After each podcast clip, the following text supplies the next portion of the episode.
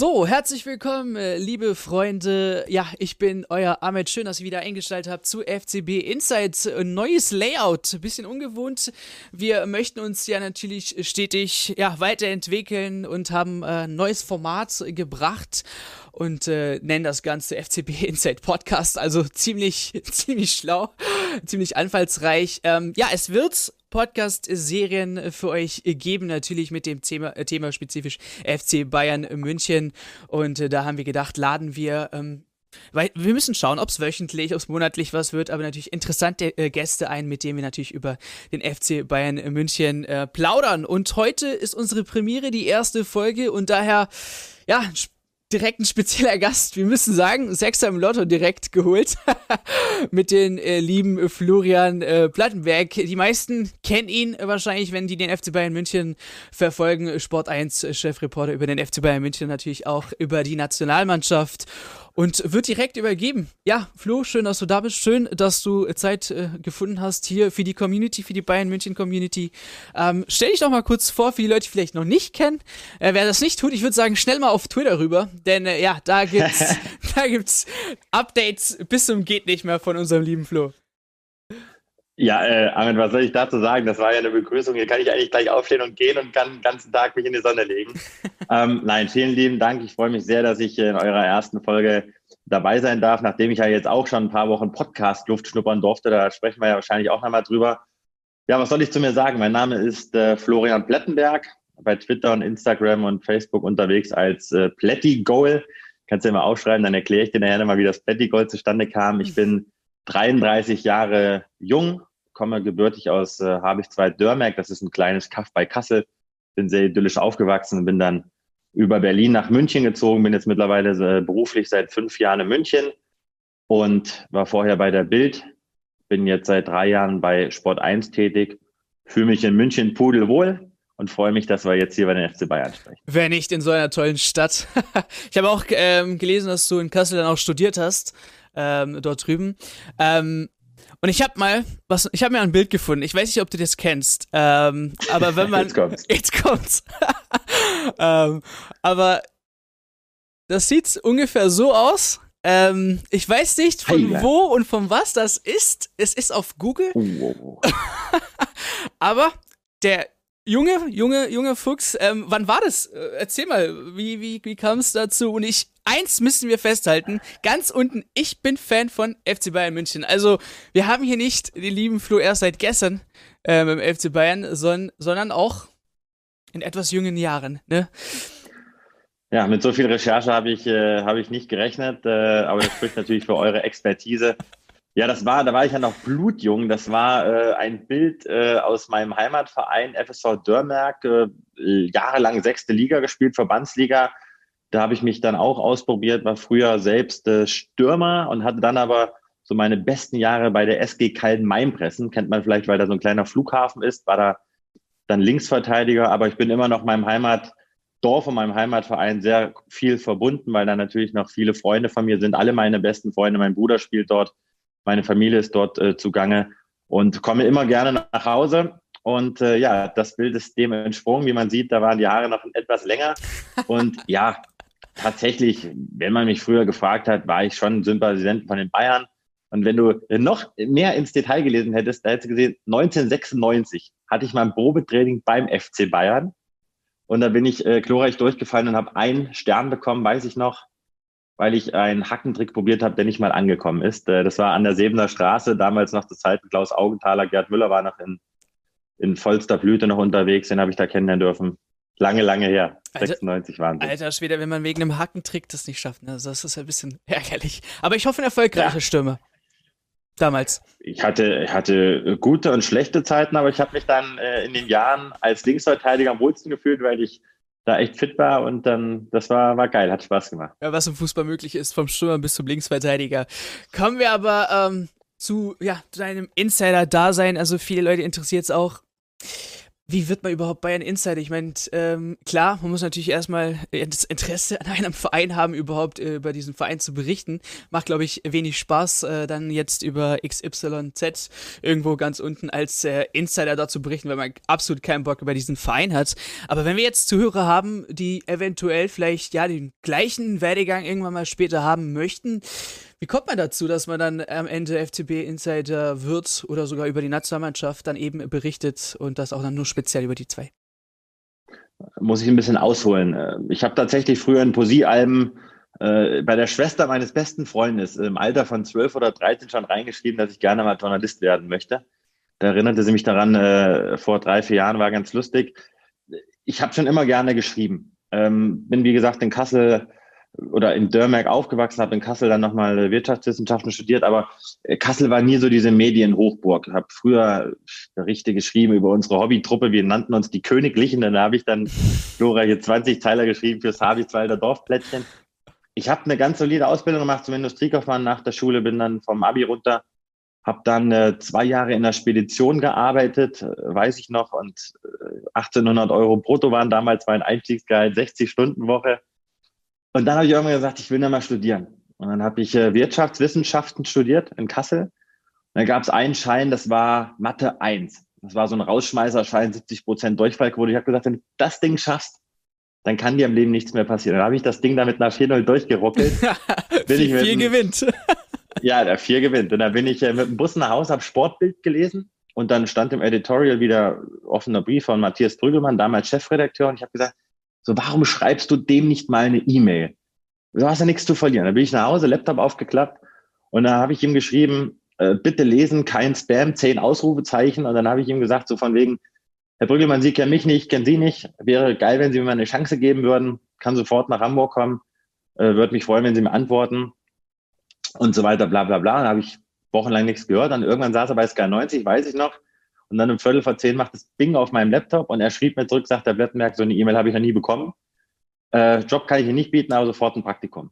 Und dann hat er mir innerhalb von 48 Stunden ein Praktikum bei der Sportbild dann in Hamburg klar gemacht. Und dann bin ich da mit meinem Golf 3 nach Hamburg getuckert, 10 Quadratmeter Zimmer geschnappt und dann habe ich bei der Sportbild mein erstes Praktikum dann gemacht. Äh, das war dann Oktober, November, Dezember 2013, habe dann meine Klausur nachgeholt, bin hingekommen und das war dann für mich etwas unfassbar Aufregendes. Ich weiß noch, der erste Tag, da kam ein Kollege, sagt, der muss auf den Geburtstag, hier hast die fünf Nummern, Hube Spaßler und noch drei andere.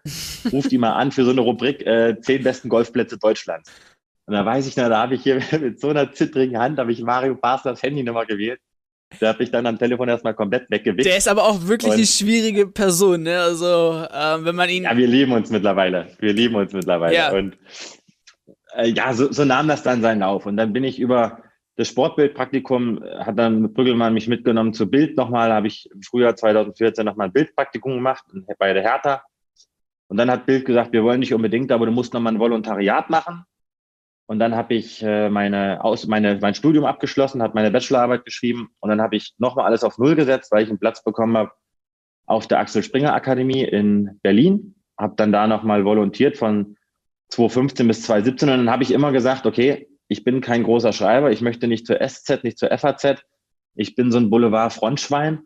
Äh, und wenn ich es zum Print schaffe, möchte ich es zu Bild schaffen. Und wenn ich es zu Bild schaffe, möchte ich Bayern-Reporter werden. Und dann bin ich damals äh, den Chefredakteuren, glaube ich, sehr auf den Sack gegangen, weil ich gleich gesagt habe, bitte schickt mich nach München.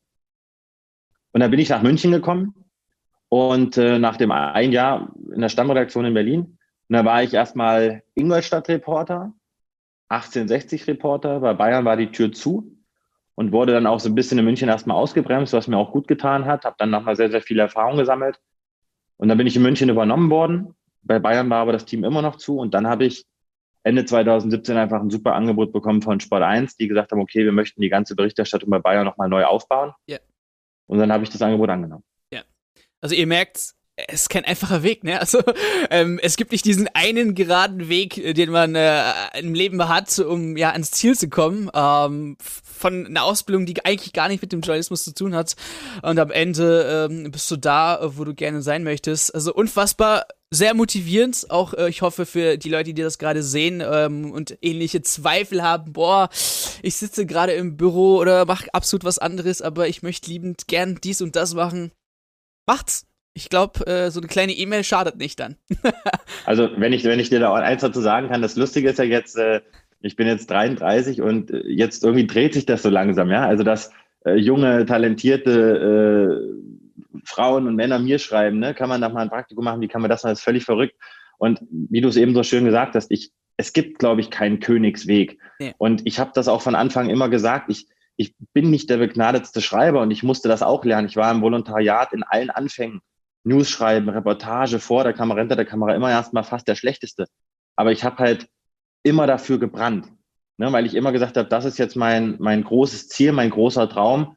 Und ich habe immer gesagt, ich möchte Bayern-Reporter werden und einmal im Leben im Doppelpass sitzen. Das waren immer meine größten, meine allergrößten Ziele. Und mit Basler. Sich, nee, mit Basler saß ich noch nicht im Doppelpass. Aber nicht? Ah, okay.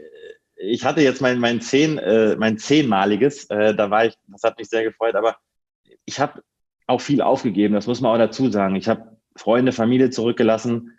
Ich habe mein Hobby aufgegeben mit dem Fußballspielen. Also man muss schon Opfer bringen und man muss mehr machen, als von einem erwartet wird. Dann hat man, glaube ich, auch eine Chance, ohne dass man jetzt eine große Top, Top, Top Journalist ist. Ja, auf jeden Fall. Ich kann es nur bestätigen ähm, mit dem, was ich durchmachen muss eigentlich. Ich meine, ich, bin noch nicht am Ziel, aber ähm, ja, viel, viel, viel investieren. Mehr als man eigentlich gerne machen möchte. Aber so ist ähm, der Weg, der harte Weg. Und es geht nicht nur ihn. Ähm, gestern äh, hatte ich äh, persönlich noch ein anderes, wie für auch einen Podcast mit äh, Robbie Hunke. Kennst du bestimmt auch. Ähm, ähnlich. Also ja, von Montag bis Sonntag nichts mit Freizeit, nur ähm, eben machen, machen. Und dann kommt man auch irgendwann mal natürlich an. Ähm, ja, aber es scheint in wirklichen, ja, ein harter Job zu sein. Ich meine, wie läuft es dann Ganze bei dir ab? Äh, bist du ständig am Handy, gucken News, was passiert, was nicht? Hast du irgendwie einen Ticker, der dann sofort angeht, wenn was kommt? Ruft dich jemand an und sagt, hey, so sieht's aus, äh, das ist gerade aktuell. Ähm, wie sieht dann so dein Alltag aus? Es ist ein 24-7-Job und äh, dessen muss man sich bewusst sein. Der Job ist äh, nicht damit getan, dass ich auf einer Pressekonferenz zwei Fragen stelle und dann zum Spiel gehe. Das ist, glaube ich, so manchmal so ein bisschen der Irrglaube. Und ich muss dir ehrlicherweise sagen, was mich manchmal so ein bisschen stört, auch auf Twitter und auch auf den Kommentarebenen, dass ich hatte immer ein großes Problem damit in den Anfängen, wenn man mir nicht geglaubt hat. Weil das war etwas, was mich sehr belastet hat, muss ich dir ehrlicherweise sagen, weil ich glaube, kaum jemand kann sich daraus vorstellen, was es überhaupt bedeutet, auch mal eine Information nur zu bestätigen zu können oder mal dann etwas exklusiv zu haben. Das ist ein, ein Kampf im Piranha-Teich. Und es ist äh, ein brutales Arbeiten beim FC Bayern. Es ist ein Haifischbecken ohne Ende. Und du siehst ja selber, wenn äh, da eine falsche News mal hochkommt, sofort stürzen sich auch zwei gut informierte Reporter drauf und können es möglicherweise dementieren. Also es ich ist, versuche, ist ja letztens passiert, sorry, äh, mit Xavi Alonso. Ich meine, viele äh, Boulevardzeitungen, na, was heißt Boulevardzeitungen, aber äh, viele ähm, äh, Medien haben berichtet, ja, ist bei Gladbach jetzt, haben viele geglaubt, ähm, unter anderem Kicker und so weiter, und dann ist es halt nicht so. Ich meine, wie kriegst du dann die Bestätigung, ähm, dass das wirklich jetzt durchgegangen ist? Es muss ja schon dann irgendwie intern ein Anruf sein, der dir sagt, Flo, so, Tacheles hundertprozentig durch. Gut, Alonso, Gladbach, das war jetzt nicht mein Metier, weil ich auf Bayern und auf die Nationalmannschaft spezialisiert bin, aber ich kann da jetzt mal für meinen Kollegen Patrick Berger sprechen, äh, der da gut involviert war und der hat gesagt, erstmal tranquilo. Ja, und das ist ja dieses, dieses Ding in unserem Zeitalter auch mal die Muße zu besitzen, zu sagen, Leute, auch im Büro, Ruhe, ich checke meine Quellen und dann gebe ich euch mein Feedback. Und ich glaube, das passiert so häufig, dass man auch manchmal aus einer Getriebenheit vielleicht auch etwas bestätigt. Ja, und jetzt in dem Fall war es natürlich ein Negativbeispiel. Das war ja jetzt eher, ging jetzt eher von einem anderen Blatt aus als vom Kicker, dass da eben relativ schnell vermeldet wurde, das. Aber auch da sage ich, das kann passieren. Ich lag auch schon mal falsch. Aber um das nochmal aufzugreifen, meine Arbeit besteht darin, natürlich zum Hörer zu greifen, ja, das Gesamte im Blick zu haben, 24-7 äh, im Blick zu haben. Und natürlich habe ich meine Quellen beim FC Bayern, mal in Reihe 1, mal in Reihe 2, mal in Reihe 3 und natürlich spricht man auch mit einem Spieler. Die Sprachen wirst du wahrscheinlich noch stellen, aber ich versuche schon, mich abzusichern. Aber ich muss auch dazu sagen, ich bin ja jetzt in der Form Einzelkämpfer bei Sport 1. Ich habe jetzt bei Bild zum Beispiel ein Team gehabt, da war es gewohnt, mit zwei, drei, vier Reportern ist man ja da gewohnt, zusammenzuarbeiten. Ja. Weil es eben drei oder vier Bayern-Reporter gibt. Und bei Sport 1 ist das jetzt zum Beispiel nicht der Fall. Da bin ich jetzt Bayern-spezifisch jetzt relativ allein. Aber ich sichere mich natürlich ab, indem ich mit dem Patrick auch im Westen spreche, auch mal mit meinem Chef Rücksprache halte und mit anderen Kollegen, Ähm, und von daher kann ich dir auch sagen, du hast auch deshalb nie Ruhe. Das fängt ja schon am Sonntagabend an, 22 bis 0 Uhr, erscheint vor Abmeldung vom Kicker. Und du denkst dir, so, jetzt geht die Woche zu Ende. Scheiße, hat der Kicker jetzt irgendwas, was du nicht hast? So, Sonntagabend Haken dran. Dienstagabends gleiche. Sportbild kommt raus am Mittwoch. Und du denkst dir, hat Sportbild jetzt was, was du nicht hast? Gleiche von Mittwoch auf Donnerstag. Sportbild, zweites Ding. Und damit meine ich, du hast so eine innere Unruhe und Getriebenheit, aber es ist immer noch ein Traumjob und es ist halt geil, aber du musst proaktiv sein. Und dadurch, dass ich Spieler war, Schiedsrichter und Jugendtrainer, glaube ich, fällt es mir in dem Job auch manchmal einfach, Dinge auch mal zu antizipieren. Wer kann jetzt unzufrieden sein? Bei wem könnte das anstehen? Wie denkt jetzt Hansi Flick? Wie wirkt das jetzt auf Hasan Salihamidzic? Oder Umkehrschluss, wie sieht das jetzt ein Boss? Und wenn du das versuchst im Blick zu halten, kannst du Dinge, glaube ich, auch ganz gut einordnen. Also unterm Strich, man hat wenig frei, man ist immer on tune, aber das macht doch verdammt viel Spaß. Geht das jemanden bei dir irgendwie im Umkreis auf den Sack, dass du dann vielleicht nicht immer Zeit hast für eine Person? Naja gut, ich muss mal so sagen, ich habe jetzt viel meiner Karriere untergeordnet und das hat dazu geführt, dass, so sage ich mal, mein, äh, mein Liebesleben nicht ganz so äh, intakt ist. Ich bin glücklicher äh, Single und ähm, Aber als Reporter äh, bei Sport 1 hat man es nicht schwer, oder?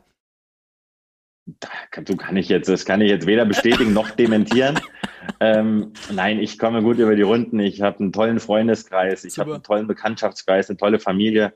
Aber klar, der Job macht was mit einem. Und das Umfeld, in dem ich mich bewege, muss ich dran gewöhnen, dass mein Handy äh, an meinem Ohr auch ist. Und wenn ich mit meinen Eltern mal im Heimaturlaub grille ja. und drehe da hier ein bisschen das Würstchen rum und da kommt ein Anruf vom FC Bayern, dann kann es auch schon mal sein, dass das Ding abfackelt, weil ich dann eben im Gewächshaus mit einem Bayern-Boss telefonieren muss. Ja? Ist halt so, ja. Also das, der Job findet immer und überall statt. Ja. Ähm, hast du wegen der Pandemie irgendeine Veränderung gespürt? Ich meine, klar, man ist vor Ort mit Leuten und ist das immer noch so mit Abstand oder was auch immer? Ähm, oder ist es jetzt viel von zu Hause oder sonst, wo du dich dann äh, bewegst äh, bezüglich oder wegen der Pandemie? Ist eine Katastrophe geworden, muss man ja ganz ehrlich so sagen. Äh, meine Stärke oder meine Passion war es zum Beispiel auch immer in Mixed Zones. Äh, in der Allianz Arena zum Beispiel ist eine sehr gute Mixed Zone. Also Mixed Zone ist ja der Bereich quasi zwischen Mannschaftsbus und Kabine. Und beim FC Bayern in der Mixzone müssen ja alle Spieler der Mannschaften an dir vorbei. Ja. Also keiner kann sich im Grunde von dir wegschleichen. Und du hast im Grunde genommen Zugriff auf alle Spieler. Das bei manchen Stadien ist das ein bisschen anders. Und das war halt immer geil, ja. Weil äh, Spieltag, bist da hingekommen, zwei Stunden vor Anpfiff, Kollegenaustausch, gegessen, äh, draußen schon Gewitter, dann danach zwei Stunden Attacke da in dieser Mixzone. Und all das ist ja weg. All das ist weg. Leider. Diese Reisen mit der Mannschaft im Flugzeug zu den Auswärtsspielen der Champions League, das waren Highlights, das war Arbeit, das waren 72 Stunden on fire. Und all das ist ja weg. Ich habe jetzt seit anderthalb Jahren äh, keinen Spieler mehr face-to-face -face, äh, erlebt, weil es schlichtweg nicht möglich ist. Ich habe, wir haben ja im Grunde genommen auf dem offiziellen Wege nur noch Zugriff, wenn der Verein es gestattet. Wir sehen äh, Hansi Flick etc. Wir, wir sehen die Leute ja natürlich im Stadion, aber in erster Linie ist der Kontakt über digitale Pressekonferenzen und digitale Interviews. Und da ist ganz, ganz, ganz viel verloren gegangen.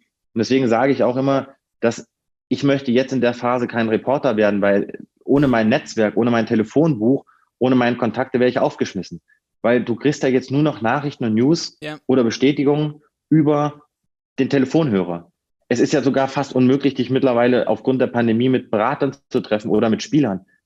Ne, was ja verständlich ist. Aber hat sich schon ganz viel verändert und ich hoffe wirklich, äh, dass das bald wieder normal wird. Und äh, unterm Strich oder das nochmal zum Schluss, es fehlt natürlich auch was, wenn du zu diesen Geisterspielen rammelst, du erträgst das auch nicht mehr. Ja. Und dieses Kribbeln, wenn du reingekommen bist in die Stadien, ja, da wurdest du erstmal angepöbelt von irgendwelchen Fans, das war geil, auch aus Reportersicht. Und das Feeling ist leider abgegangen und ich hoffe, es kommt bald wieder. Ja, geht uns allen so. Ähm, auch mir, also ich habe überwiegend, äh, war ich auch unterwegs, Stadion-Vlogs ähm, und dann ein bisschen in den Kurven und dann äh, das witzigste Mal bei Eintracht Frankfurt äh, jemand mir auf die Fresse hauen, weil wenn ich die Kamera so halte und er mitten drauf ist, ist zwar erstmal hart gesagt, aber es sind halt nice Erfahrungen, die man im Stadion hat und dieses Feeling vermisst man und ihr merkt, es ist nicht nur Fußball, sondern auch die Reporter und all dieses im Hintergrund. Die Leute vermissen das Ganze auch. Ähm, ja, das ist leider eine Sache und wir hoffen, es ist schnell vorbei und äh, wir können wieder zurück zu unserem Alltag. Ähm, kommen wir mal zum Sportlichen, natürlich über die Bayern. Ähm, Saison ist fast durch. Man hat jetzt leider gegen Mainz ähm, ja, äh, ich weiß nicht, bist du traurig drüber, dass Bayern verloren hat oder glücklich, dass Lewandowski getroffen hat? Äh, nein, da reden wir wieder über die Stufe der Emotionen. Äh, ich bin da völlig objektiv. das fällt vielleicht schwer zu glauben, aber mein, meine, wie soll ich sagen, ob es mir gut oder schlecht geht, hängt jetzt nicht davon ab, ob es dem FC Bayern gut oder schlecht geht. Ja? Okay. Ähm, klar ist es ein einfaches Arbeiten, wenn es beim FC Bayern läuft, aber ich versuche der Sache so objektiv wie möglich äh, entgegenzutreten und das hilft mir in meinem Job. Ähm, und von daher, ich freue mich über Lewandowski-Treffer. Ich glaube aber, auch wenn sich das jetzt ein bisschen komisch anhört, ich bin ja so ein Freund manchmal auch von Nostalgie und deswegen würde ich irgendwie auch Gerd Müller wünschen, dass dieses 40-Tore-Ding sein Baby bleibt und vielleicht Lewandowski nur auf 39 Tore kommt.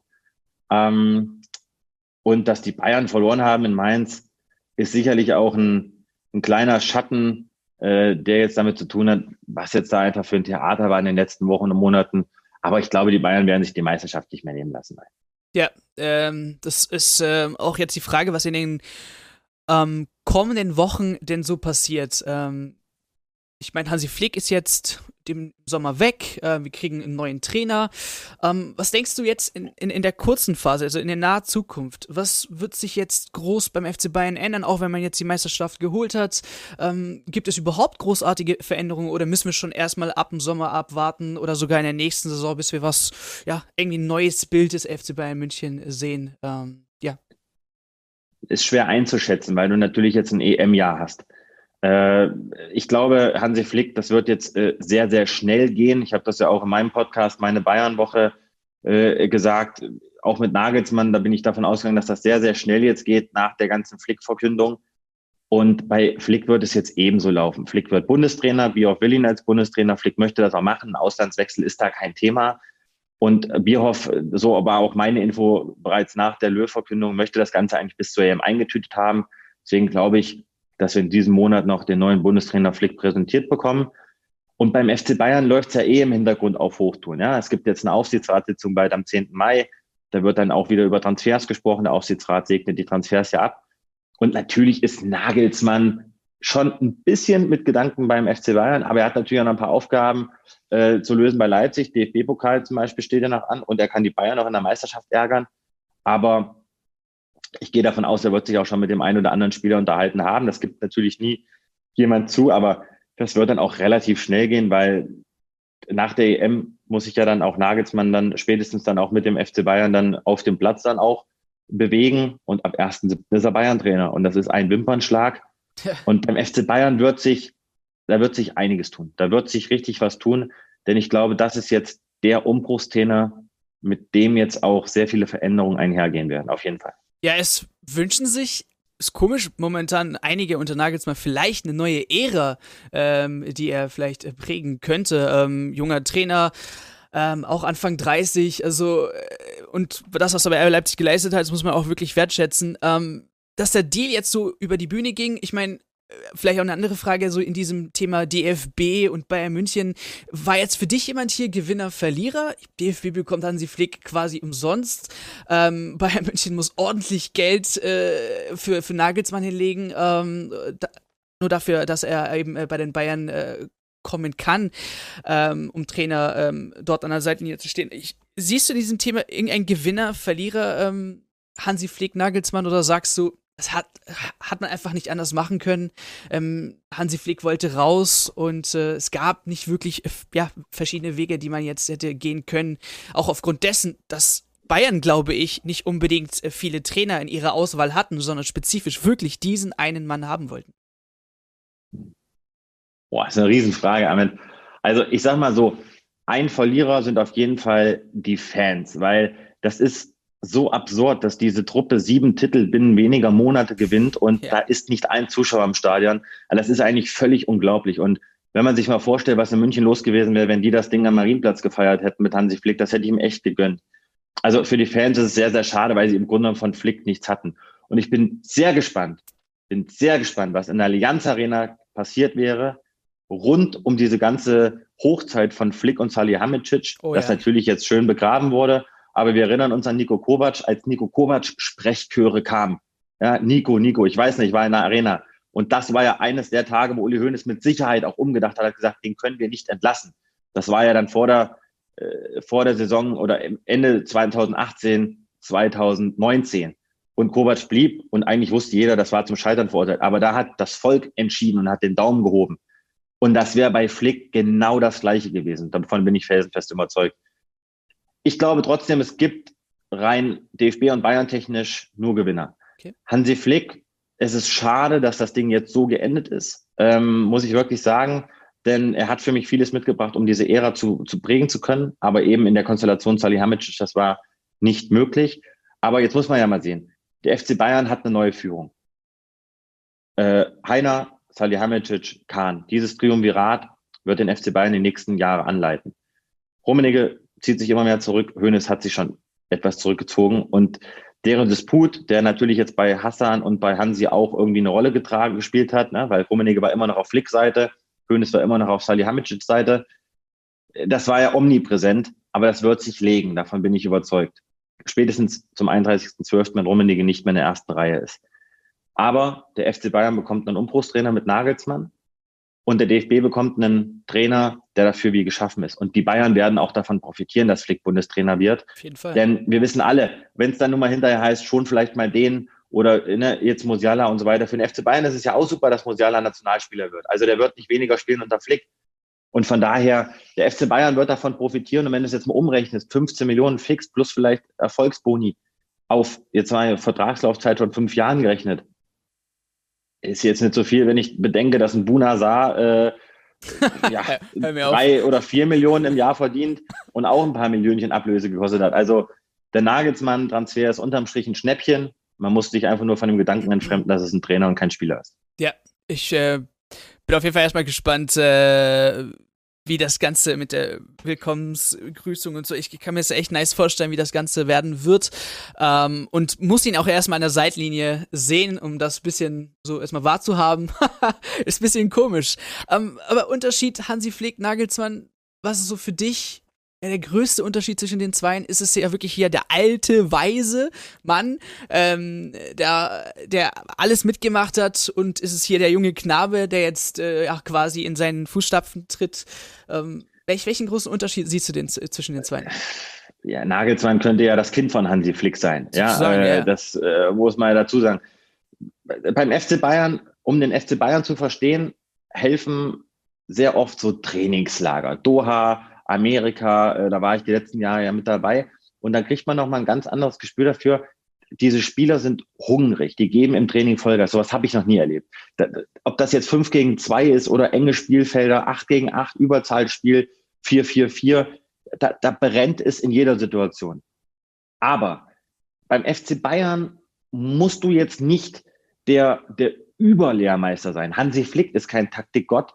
Jupp Heinkes war kein Taktikgott. Ottmar Hitzfeld war kein Taktikgott. Das sind Menschen gewesen, die eine Truppe wie den FC Bayern moderieren können. Ja, ja das sind Leute gewesen, die eine hohe Empathie hatten, die das Fable besaßen, sich die richtigen Leute auf die richtige Seite zu ziehen und dann eben auch die Spieler zu stärken. Und beim FC Bayern, das sind ja alle Spieler, die auf allerhöchstem Maße ausgebildet sind. Und die können alle kicken. So, aber wenn du jetzt halt, das hat der Nico Kovac einfach nicht richtig gemacht. Er hat das System verändern wollen. Ein Sechser, zwei Sechser. Er hat die äh, Abwehrreihe viel, viel tiefer stehen lassen als Hansi Flick. Er hat defensiver gespielt. Darauf haben die keinen Bock. Ja. Die haben Bock auf ein 4-2-3-1. Das, was sie unter Heinkes gemacht haben. Das, was sie unter Guardiola teilweise gemacht haben. Das, was sie unter Hansi Flick wieder gemacht haben. Und ich glaube, Nagelsmann wird einen großen Fehler machen, wenn er zu viel, zu schnell möchte. Fußballrevolution glaube ich, in Maßen ja, aber du darfst es nicht übertreiben, weil Nagelsmann ist auch noch kein Pep. Ähm, und ich glaube, Nagelsmann wird sich ganz genau anschauen, was seine Vorgänger auch für Fehler gemacht haben. Er wird an Stellschrauben drehen und man wird auch mal die Dreierkette beim FC Bayern sehen. Aber ich glaube jetzt nicht, dass der FC Bayern sich im Kern verändern wird. Und ich bin gespannt, ob Nagelsmann dieses Moderierende hinbekommt. Ja. Und er hat ja in Anführungszeichen drei Routiniers, die muss er auf seine Seite bringen. Müller, Lewandowski und Neuer. Neuer. Und wenn er das schafft, kriegt er die gesamte Truppe hin. Das muss er schaffen, weil wir ziehen mal den Vergleich mit Kovac. Hm, wenn du nicht, nicht gerade dich befreundest mit äh, Müller und Co., kann das Ganze eben auch nach hinten losgehen. Ähm, also wie du schon sagst, dieses taktische sehe ich auch in Hansi Flick und den vorherigen Trainern nicht unbedingt. Es ist eher mehr das Menschliche und wie geht er mit seinen Spielern um? Und das ist, glaube ich, auch heutzutage ein großer Aspekt bei vielen Trainern, was fehlt. Ähm, denn wir sehen das auch ähm, mit, mit, mit, zum Beispiel, wenn wir jetzt überblicken, gleich ein guter Beispiel mit Lucien Favre, ähm, damals, er hat auch großartige Spieler gehabt, aber menschlich ging da nicht unbedingt viel und daher sind auch ja Momente gewesen, eben, wo man so eine große Tabellenführung dann verspielt. Ähm, und wenn, wenn du da nicht so einen Trainer hast wie Hansi Flick, ähm, dann kann das Ganze auch nach hinten losgehen und diese sechs Titel sprechen für sich, sieben Titel sprechen für sich für Hansi Flick. Ja, und Absolut, aber du musst eben auch sehen, und das war ja auch Nico Kovac, natürlich, Nico Kovac kam dann mit dem Pokalsieg aus Frankfurt nach München, aber das interessiert keinen. Und es interessiert auch keinen, was der in seiner Vita hat. Das hat bei Ancelotti auch keinen interessiert. Ja. Wenn du es als Bayern-Trainer nicht schaffst, die Truppe hinter dich zu bringen, dann kannst du eigentlich gleich dich ins Auto setzen und kannst du nach Hause fahren. Und das ist, das, das, das wird so sein. Aber der FC Bayern wird natürlich jetzt auch in der Verantwortung stehen, ihm einen solchen Kader zu bauen, der ihm folgt.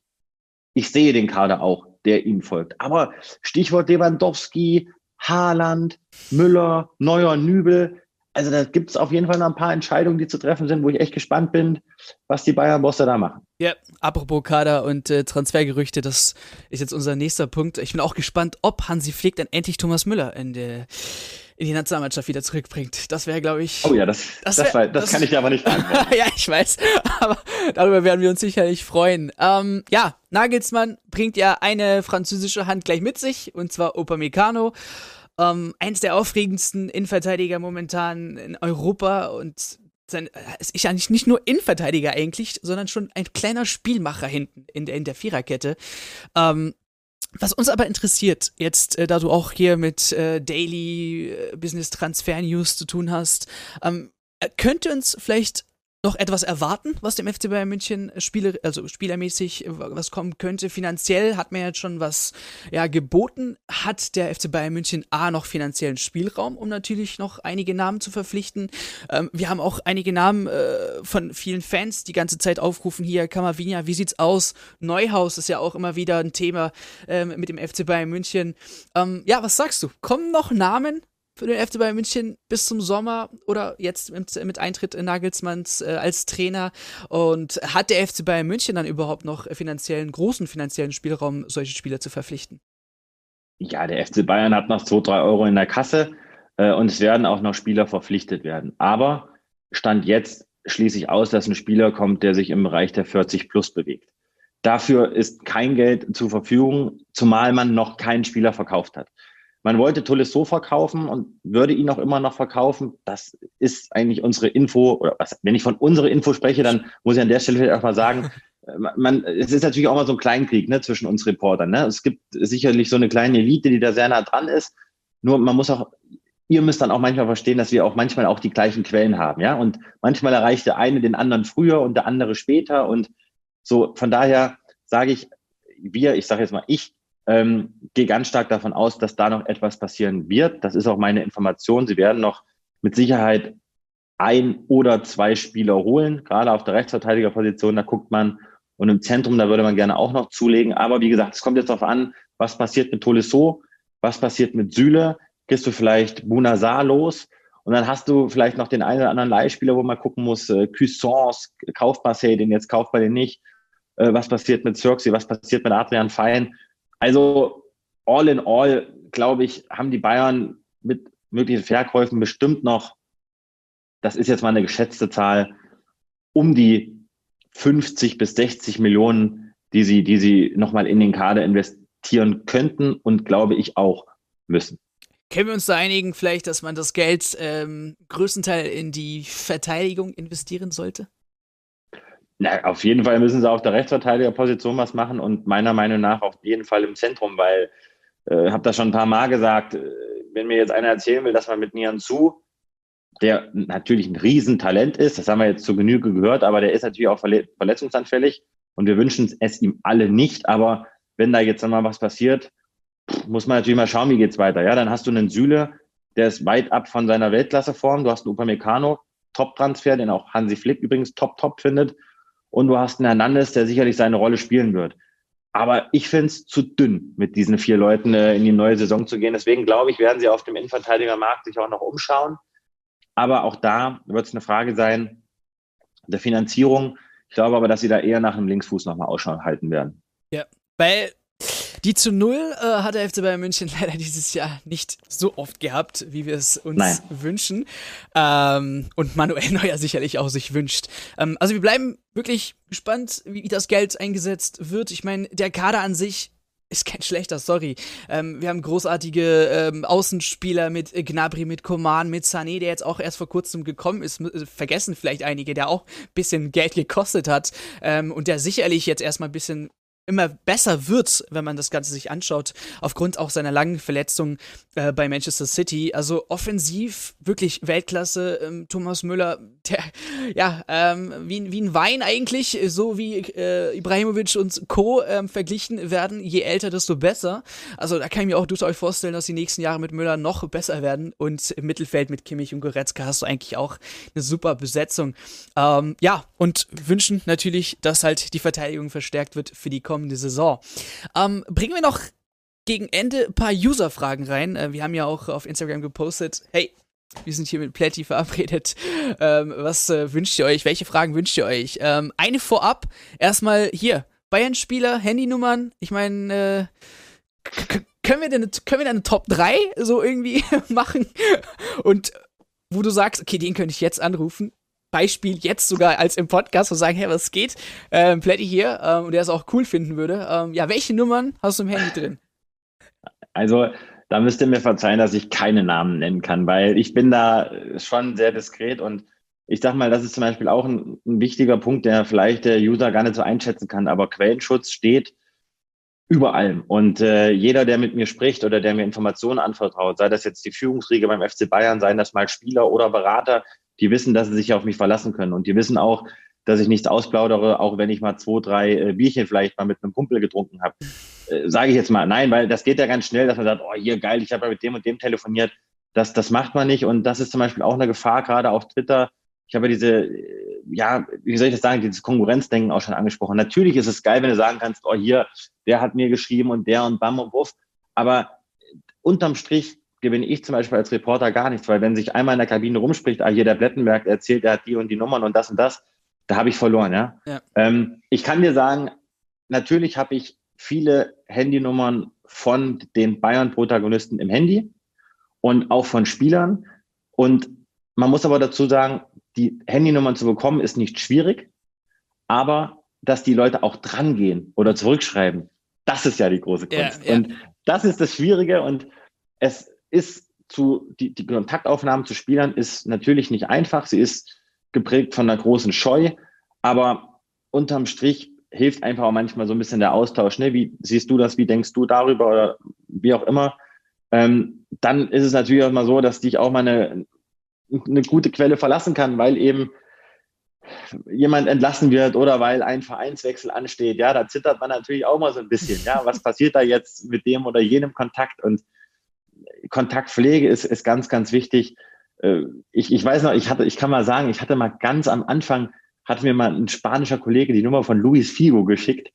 Und äh, dem hatte ich dann eine äh, WhatsApp-Nachricht geschickt und er schrieb dann auch tatsächlich zurück, das ist schon Jahre her, da war ich auch. Auf Englisch oder Spanisch? Äh, nee, auf, auf Englisch. Okay. Und äh, der war dann auch sehr, sehr aufgeregt und äh, also ich kann, was ich dir erzählen kann, ist, ich hatte mal ähm, die, ich hatte ja mal das große Ziel eines Louis van Gaal Interviews. Mhm. Und ich, als ich bei der Bild war, habe ich immer so gesagt, okay, trotz Ingolstadt und 1860 wollte immer mal so ein Scoop landen im Jahr, wo alle mal so am Mittwochnachmittag sagen, gut gemacht, Junge, weiter so, ne? Und dann hatte ich äh, ja damals das Harry Kane Interview. Äh, das war sein erstes, was er in Deutschland gegeben hat. Und da durfte ich dazu ihm fliegen. Da haben wir da ein bisschen Fußball-Ping-Pong gespielt. Und dann wollte ich Louis van Gaal bekommen und hatte eine Festnetznummer von ihm, von irgendeiner Strandbude in Amsterdam. Und dann habe ich ihn da angerufen und dreimal angerufen, keiner ging dran und dann ging seine Frau Trus dran. Und äh, wir hatten dann hier ein bisschen Smalltalk und war auch ganz angenehm. Und dann, ja, ja, hier, sie richtet das dem Louis aus und der ruft dann zurück. Und dann am nächsten Anruf hatte ich dann Louis van Gaal dran. Und da muss ich echt sagen, da war ich extrem aufgeregt. Äh, das ist jetzt so drei, vier Jahre her. Und es brauchte dann wirklich ein Jahr und bestimmt acht oder neun Anrufe auf diesem Festnetztelefon, bis der Louis van Gaal gesagt hat, machen wir. Dann und dann kommst du nach Amsterdam, eine Stunde Interview am Strand und bam. Und das war ein Riesenmoment, das war ein geiler Termin und es hat dann echt gut geklappt. Aber wie gesagt, ähm, gibt die Möglichkeit vieler, vieler Nummern, aber es ist nicht so immer, immer so einfach, dann den Kontakt auch herzustellen. Aber ja, also es kommen schon viele Antworten auch mal rein, aber man muss dann auch schon akzeptieren, dass viele Spieler auch mal sagen, du pass auf, mach das bitte hier mit meinem Medienmann. Ja, Ihr müsst das Ganze auch äh, mit Louis van Gaal Akzent natürlich vorstellen, äh, wie er dann äh, mit Playdata gesprochen hat. kannst du mit der Antwort jetzt, kannst du mit der Antwort jetzt einigermaßen leben, oder?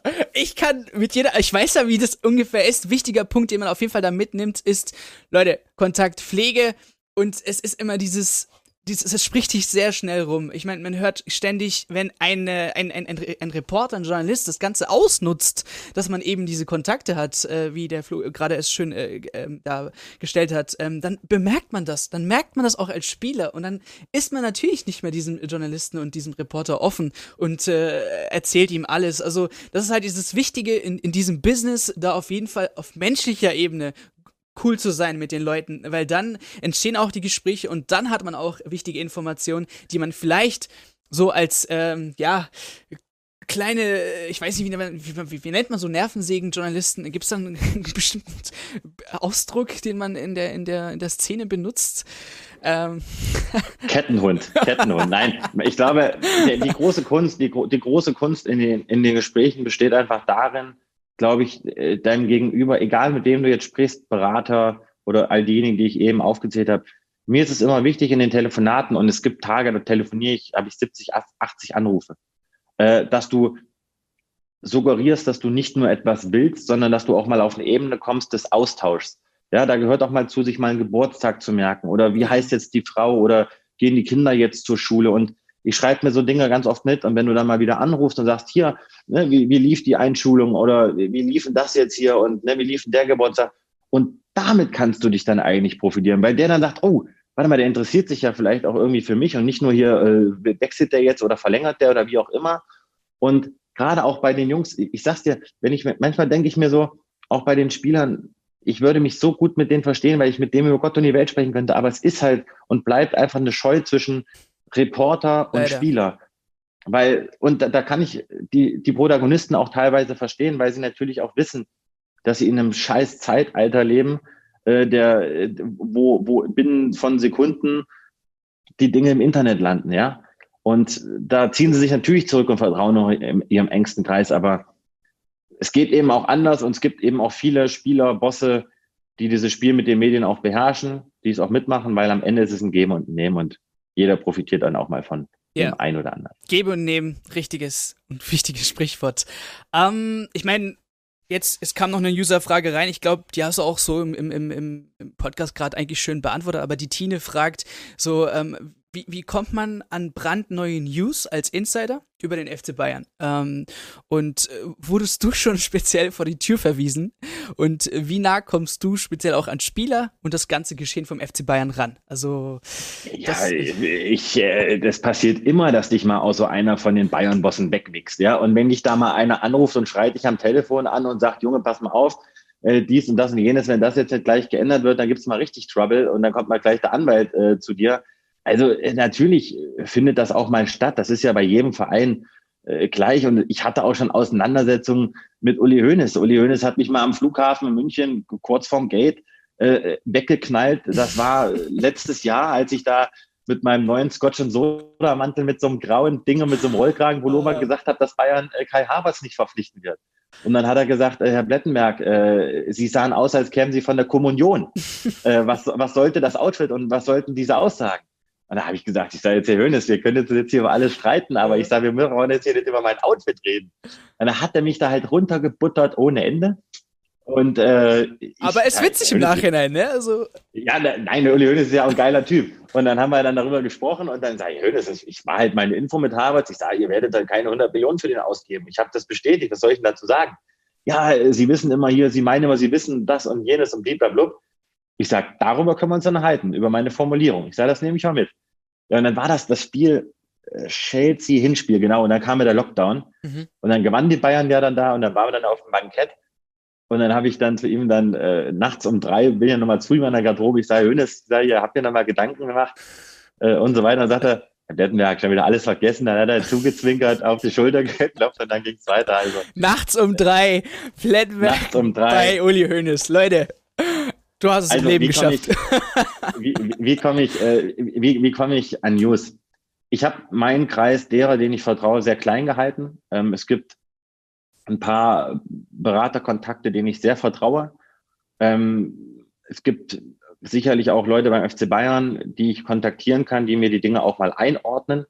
Ähm, aber im Grunde genommen bin ich für meine News verantwortlich. Also in den seltensten Fällen ruft mich mal jemand an und sagt, hier Junge, ich habe mal was für dich. Ähm, sondern du musst proaktiv sein. Also du musst die Dinge antizipieren.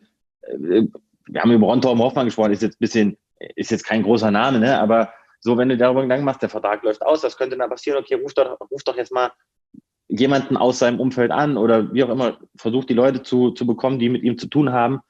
Ähm, so musst du denken. Also manchmal ist es auch ganz banal. Ich gehe durch den Kader des FC Bayern oder leg mir die auf meinen Schreibtisch und gucke mir die Bilder und gucke, hat der, was, was kann bei ihm passieren? Kann da der Verein anklopfen? Und das meine ich mit nicht nur zu reagieren, sondern im Vorfeld sich Gedanken zu machen, was könnte kommen. Und dann sind es auch manchmal, es ist, ich sage immer, das ist wie am Angelteich. Du hast manchmal fünf Angeln drinne und kein Fisch beißt an. Und dann gibt's mal Tage, da hast du das Ding nicht mal im Wasser und du holst ihn schon raus. Ja, und äh, das ist manchmal völlig verrückt. Es gibt manchmal Tage, da rufen dich morgens zwischen 8.13 Uhr und 11 Uhr vier Leute vom FC Bayern zurück und manchmal in der Woche keiner. Keiner. So, das kommt immer auch ein bisschen drauf an, wie ruhig oder wie viel Trouble es beim FC Bayern ist, aber man muss schon zum Hörer greifen, um Informationen zu bekommen. Auf jeden Fall, im Leben gibt es nichts geschenkt, Leute. Also man muss immer ran an das Ding und äh, sich holen, was man will. In dem Fall die Informationen. Ähm, bezüglich der Information, wie, wie umfangreich oder wie sicher muss denn so ein Gerücht sein, wo du sagst, okay, darüber werde ich jetzt berichten und das finde ich erstmal noch nicht ähm, so ready jetzt zum Berichten und werde auf jeden Fall noch mal ein bisschen recherchieren.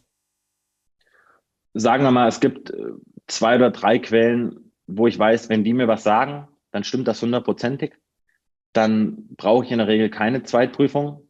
Ähm, ansonsten sehe ich schon zu, dass bei diesen Knallerdingern, wo ich weiß, wenn das Ding kann mir komplett um die Ohren fliegen, da bin ich schon erpicht, immer eine Zweitprüfung zu holen. Also gemäß des Zwei-Quellen-Prinzips zu arbeiten, weil dafür ist der FC Bayern zu groß, dafür tummeln sich zu viele rum, die äh, vom FC Bayern Bescheid wissen oder meinen, sie wüssten irgendwas.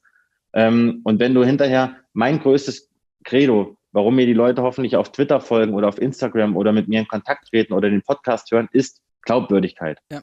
Und, und Einordnungspotenzial. Und wenn ich Dinge einordne, so wie ich es ja jetzt bei dir tue oder meinem Podcast, dann basiert das ja auch auf dem Wissen der Gespräche, die ich geführt habe. Ähm, und wenn ich hinterher jetzt nur aufgrund von Effekthascherei oder von zehn Followern mehr äh, irgendeine Info rausblase und davon stimmen denn die Dinge nicht, dann glaubt mir ja kein Mensch mehr. Deswegen verzichte ich auch mal eher auf eine News, wenn ich mir, ich kann nicht alles bestätigen. Ja, es, ja. es geht einfach nicht. Und wenn jetzt zum Beispiel ein Kollege, der vom Kicker oder von der Bild, die diesen Job seit 30 oder 40 Jahren machen, Carlo Wild, Christian Falk, ja, ist doch klar, dass die jetzt nochmal ein ganz anderes Netzwerk haben als ich, aber ich brauche mich da keinesfalls zu verstecken, mache den Bayern-Job jetzt seit, sage ich mal, drei Jahren intensivst.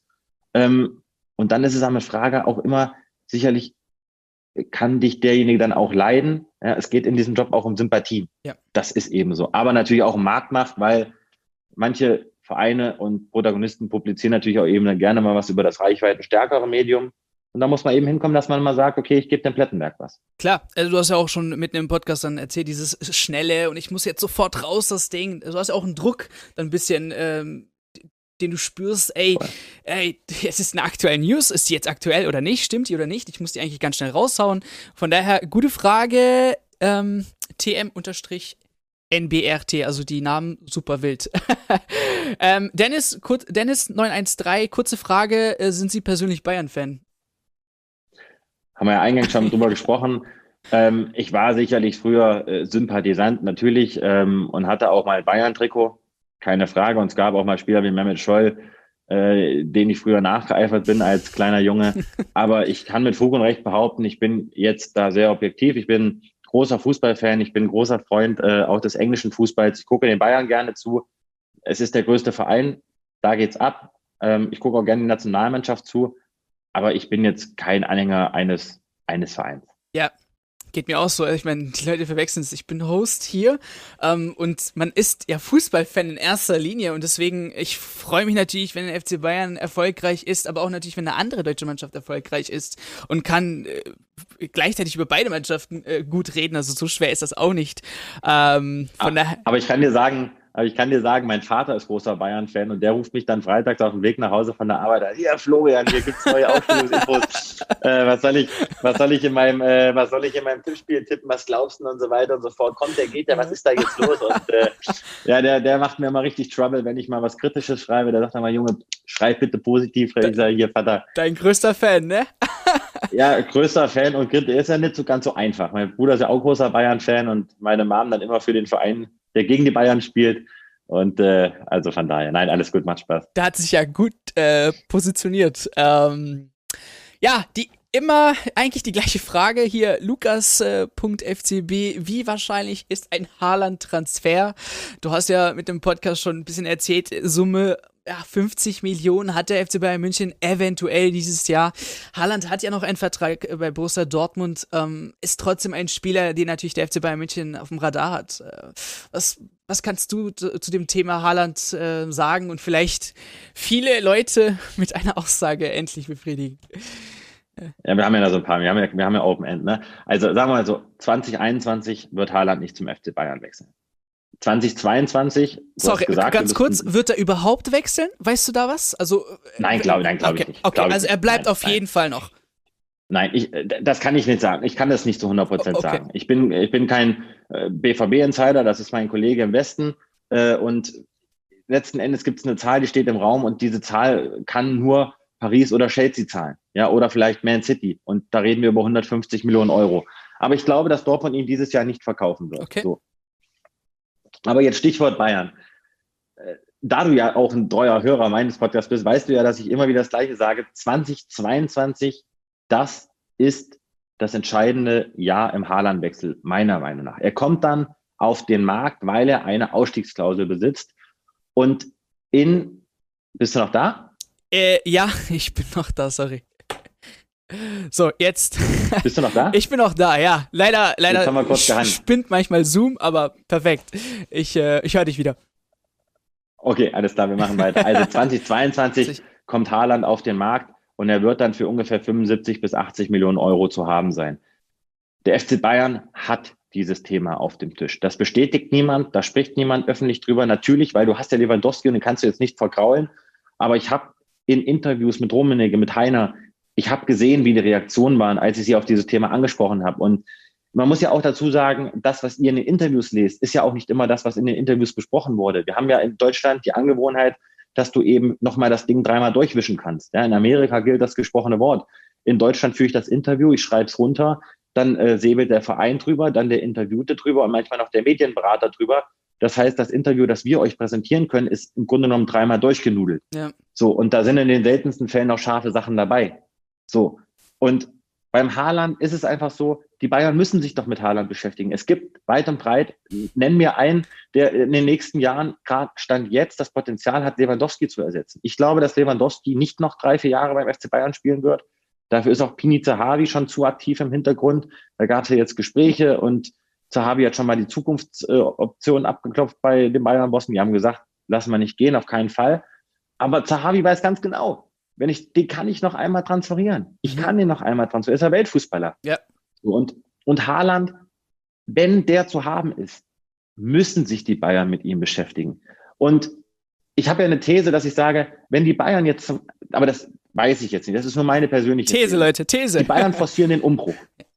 Die, die Bayern forcieren, forcieren den Umbruch. Wenn du jetzt richtig Eier hast, Sportvorstand, Vorstandsmitglied, egal, und du hast die Chance, Haaland zu bekommen. Und Haaland sagt, pass auf, ich komme 2022 zum FC Bayern.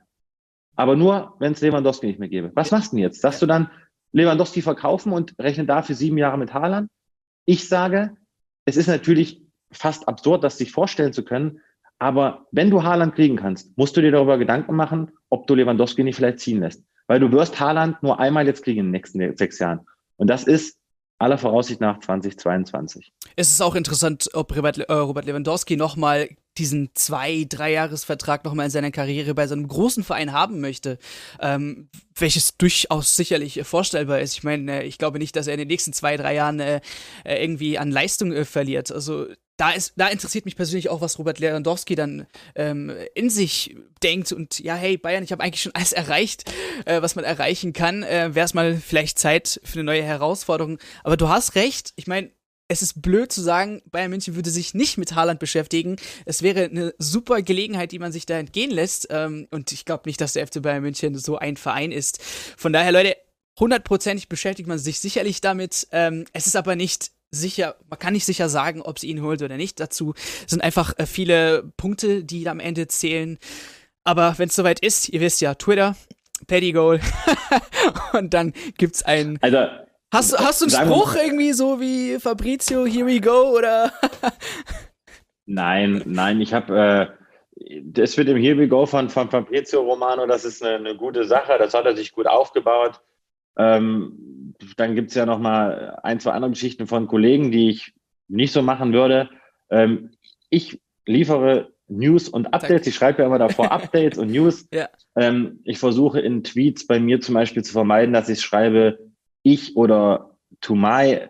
Gelingt mir nicht immer, aber ich versuche das so zu formulieren, dass man, dass ich mich jetzt, dass es nicht so rüberkommt, dass ich mich jetzt hier super wichtig nehme, sondern es, nochmal, es gelingt mir nicht immer, deswegen, ich arbeite mit dem Wort News, mit Updates, gebe euch ein bisschen was mit und dann hoffe ich, kommt das draußen sympathisch und authentisch rüber. Auf jeden Fall. Ähm, letzte Community-Frage geht, es geht um die Talente des FC Bayern München, fragt Emil. Ähm, haben die verliehenen Talente des FCB auch eine Zukunft hier und plant man mit ihnen eher nicht weiter? Ähm, zum Beispiel Richards, der jetzt ähm, äh, verliehen ist äh, an, der, an die TSG Hoffenheim. Cousins, du hast schon erzählt, äh, kauft ihn jetzt äh, See oder nicht. Zirkze ist ja auch wieder leider weg gewesen. Mai und Früchtel, das sind die Namen, die jetzt genannt worden sind. Ähm, der FC Bayern München, das kann ich glaube ich auch so objektiv sagen, ist ja für mich auch ein Verein, und das finde ich schade, dass man Talente nicht wirklich groß rausbringt. Ähm, ich kann mich jetzt ja, klar, Thomas Müller, allen voran, aber es ist jetzt nicht hier zum Beispiel äh, wie andere Vereine, ich komme aus Stuttgart, der VfB Stuttgart hat Riesentalent eigentlich rausgebracht, Gnabry vor allen voran mit, mit äh, Joshua Kimmich, Joshua Kimmich haben alle hier gekickt. Ähm, vielleicht auch eine Frage von mir. A, warum ist das so problematisch für den FC Bayern München, sich mit jungen Leuten da auseinanderzusetzen und eben die, die dann vielleicht einen Startelf-Einsatz zu sichern? Sicher ist klar nichts beim FC Bayern. Ähm, aber warum ist das beim FC Bayern so speziell schwer? Und jetzt hier natürlich äh, vom Emil die verliehenen Talente, ob die eine Zukunft dann auch beim FC Bayern München haben? Wäre Hansi Flick der nächste, der, oder wäre Hansi Flick der Trainer im kommenden Jahr, dann könnte ich dir die Frage zu 100 Prozent beantworten, äh, weil ich es weiß, unter Nagelsmann können sich viele Karten wieder neu mischen. Deine Frage, es ist am Ende auch eine Frage der Qualität. Wenn ich Musiala sehe, sage ich, ich habe noch keinen Spieler gesehen, der annähernd dieses Potenzial hat in diesem Alter wie Musiala. Ist Musiala jetzt in Bayern eingewechselt? Ja, auf keinen Fall. Weil man hat Musiala ja von Chelsea gekauft, dann hat er einfach nur natürlich ein geiles Auge. Das muss man ja auch neppern. Und was, was nicht einfach ist, ja. Ein, genau, wo, ne, wobei das ein Neppe-Transfer war. Ähm, unterm Strich glaube ich an, nicht daran, dass einer von denjenigen eine Zukunft hat beim FC Bayern. Vielleicht Chris Richards, aber den will Hoffenheim eigentlich gerne fest verpflichten. Ähm, das weiß ich aus Hoffenheim. Adrian Fein war man eigentlich überhaupt nicht mit zufrieden, weil er auch äh, zu langsam sei in den Augen derer, die dort jetzt gerade das Zepter in der Hand haben. Cuisance, boah, ist das ein Spieler, mit dem du auf dem Feld einen Krieg gewinnst? Ich glaube es nicht. Ich glaube, wenn sie den für 10 plus verkaufen können, dann binden sie noch ein Schleifchen drum. Ähm, Batista Meyer, guter Spieler, aber kein Bayern-Potenzial, ähm, glaube ich. Und ja, ich glaube, zum Beispiel bei Chris Richard, sowas finde ich aus Fußballsicht, freut mich das, ja. Der hat Potenzial, der kommt zu einem Verein wie Hoffenheim, der spielt da, der ist Stammspieler, super, mhm. super Laie. Und da könnte der Bayern auch sagen, hier, pass auf, holen wir uns vielleicht ein Rückkaufrecht. Das haben sie ja schon ein paar Mal gemacht und ich glaube auch, das könnten sie, äh, könnten sie sich gut vorstellen. Das haben sie bei der Jaku auch gemacht. aber da hat es andere Gründe, warum der nicht äh, zurechtkommt bei Union. Also unterm Strich ist es einfach eine Frage der Qualität auch der Spieler. Und wenn du die Qualität hast, wird sich der FC Bayern nie dagegen wehren, auch mit 17 Jahren einen in die Startelf zu stellen. Auf jeden Fall nicht. Und Nagelsmann, na, also, aber ich glaube trotzdem, dass Nagelsmann auch ein Trainer sein wird, der diesen Weg, den Hansi Flick eingeschlagen hat, den wird er fortführen, weil Nagelsmann ist ein Entwickler und Nagelsmann ist ein Typ, der hat bewiesen, dass er so Leute auch formen kann. Und ich glaube, deswegen haben die Bayern ihn auch geholt. Ja, ich meine, blickt mal drüber, bei Leipzig ist es ja nicht sonderlich äh, anders. Also der legt auch viel Wert auf junge Spieler, ähm, die natürlich talentiert sind. Ähm, vielleicht ein Spieler, der mir jetzt gerade eingefallen ist, ähm, Nübel. Ähm, ja, unsere Nummer zwei hinter Manuel Neuer, ähm, weil ich ja auch viel unterwegs war, haben sich die Schalker natürlich super gefreut, dass er ähm, die Gelsenkirche dann eben für den FC Bayern München verlässt es ist schwierig natürlich, äh, sich hinter Manuel Neuer dann irgendwie, irgendwie durchzusetzen. Es ist unvorstellbar. Aber was kannst du zu dem Namen dann Nübel vielleicht, äh, ja, die Zukunft ein bisschen vorhersagen? Ja, Nübel ist ja so ein Thema, wie du weißt, da bin ich äh, recht intensiv drin, auch schon sofort Tag eins an. Das hat ja damals beim FC Bayern kam überhaupt nicht gut an. Ich hatte ja damals die, die Exklusivmeldung, dass er da schriftliche Einsatzgarantien hat. Das war ja rund um das Trainingslager in Doha. Das hat man ja mir bis heute sehr übel genommen in, im Bayern-Kosmos, dass ich das veröffentlicht habe. Hat mir keiner geglaubt, aber wie man mittlerweile, glaube ich, weiß, es stimmt, ähm, dass ihm da Einsätze garantiert wurden. Hat der das Potenzial, Manuel Neuer zu vertreten? Ich kann es dir nicht sagen. Ich kann es dir nicht sagen, weil ich habe, ich, das könnte ich dir sagen, wenn ich den ein Jahr am Stück mal 34 Spieltage sehen würde. Aber so weit muss es erstmal kommen. Ja. Ja, habe ich ja noch nicht. War ja, war ja sogar eigentlich zum Schluss bei Schalke nicht der Fall. Dass der ein Riesenpotenzial hat, Sprungkraft, auf der Linie, physisch, dass der auch was im Kopf hat, der bringt ja alles mit. Aber er muss spielen. Deswegen muss er jetzt weg. Der muss sich jetzt verleihen lassen, weil der Neuer, und da sind wir bei deinem Beinbeispiel, den Neuer kannst du auch mit 38 noch im Tor lassen, ja. Und den, und nochmal, du darfst jetzt beim beste Ballen ja auch jetzt den Fehler machen. Du musst jetzt nicht auf die Idee kommen, jetzt hier drei Routiniers zu rasieren und dann zu glauben, dass dir jetzt äh, Sané die Champions League gewinnt. Also ich sag mal, das seht ihr vielleicht auch als Bayern-Fans.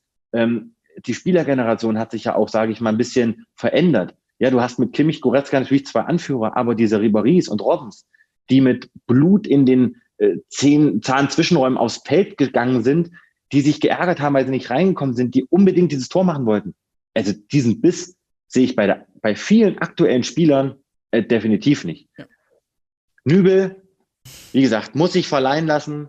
Dann glaube ich daran, dass er eine Chance hat, beim FC Bayern mal irgendwann durchzustarten, weil ich sehe jetzt auch weit und breit keinen anderen, der jetzt da in den nächsten Jahren äh, das Potenzial hätte. Ter Stegen ist noch bei Barcelona unter Vertrag. Ja. Aber Nübel ist, äh, ja. Ich bin gespannt, aber Nübel wird, die, wird den FC Bayern verlassen, da bin ich mir ziemlich sicher. Auf Laie. Ja, ähm, bin mal gespannt, wo es hingeht. Dann am Ende Schalke, zweite Liga. Das wäre sicherlich lustig. aber, aber ja, Monaco, könnte schon, Monaco könnte schon heiß werden. Okay, also Kovac bedient sich wieder dann. Ja, der wollte den ja äh, damals schon auch gerne holen. Und man muss jetzt wissen, bei Monaco ist der Sportdirektor Paul Mitchell. Paul Mitchell wiederum wollte den auch damals schon als äh, Chefscout von RB Leipzig nach Leipzig holen. Also da gibt es auch eine kleine Connection. Von daher mal abwarten. Super. Ähm, ja, dann kommen wir zum ersten Punkt des Interviews. Ich habe es mal fürs Ende jetzt ähm, aufgehoben.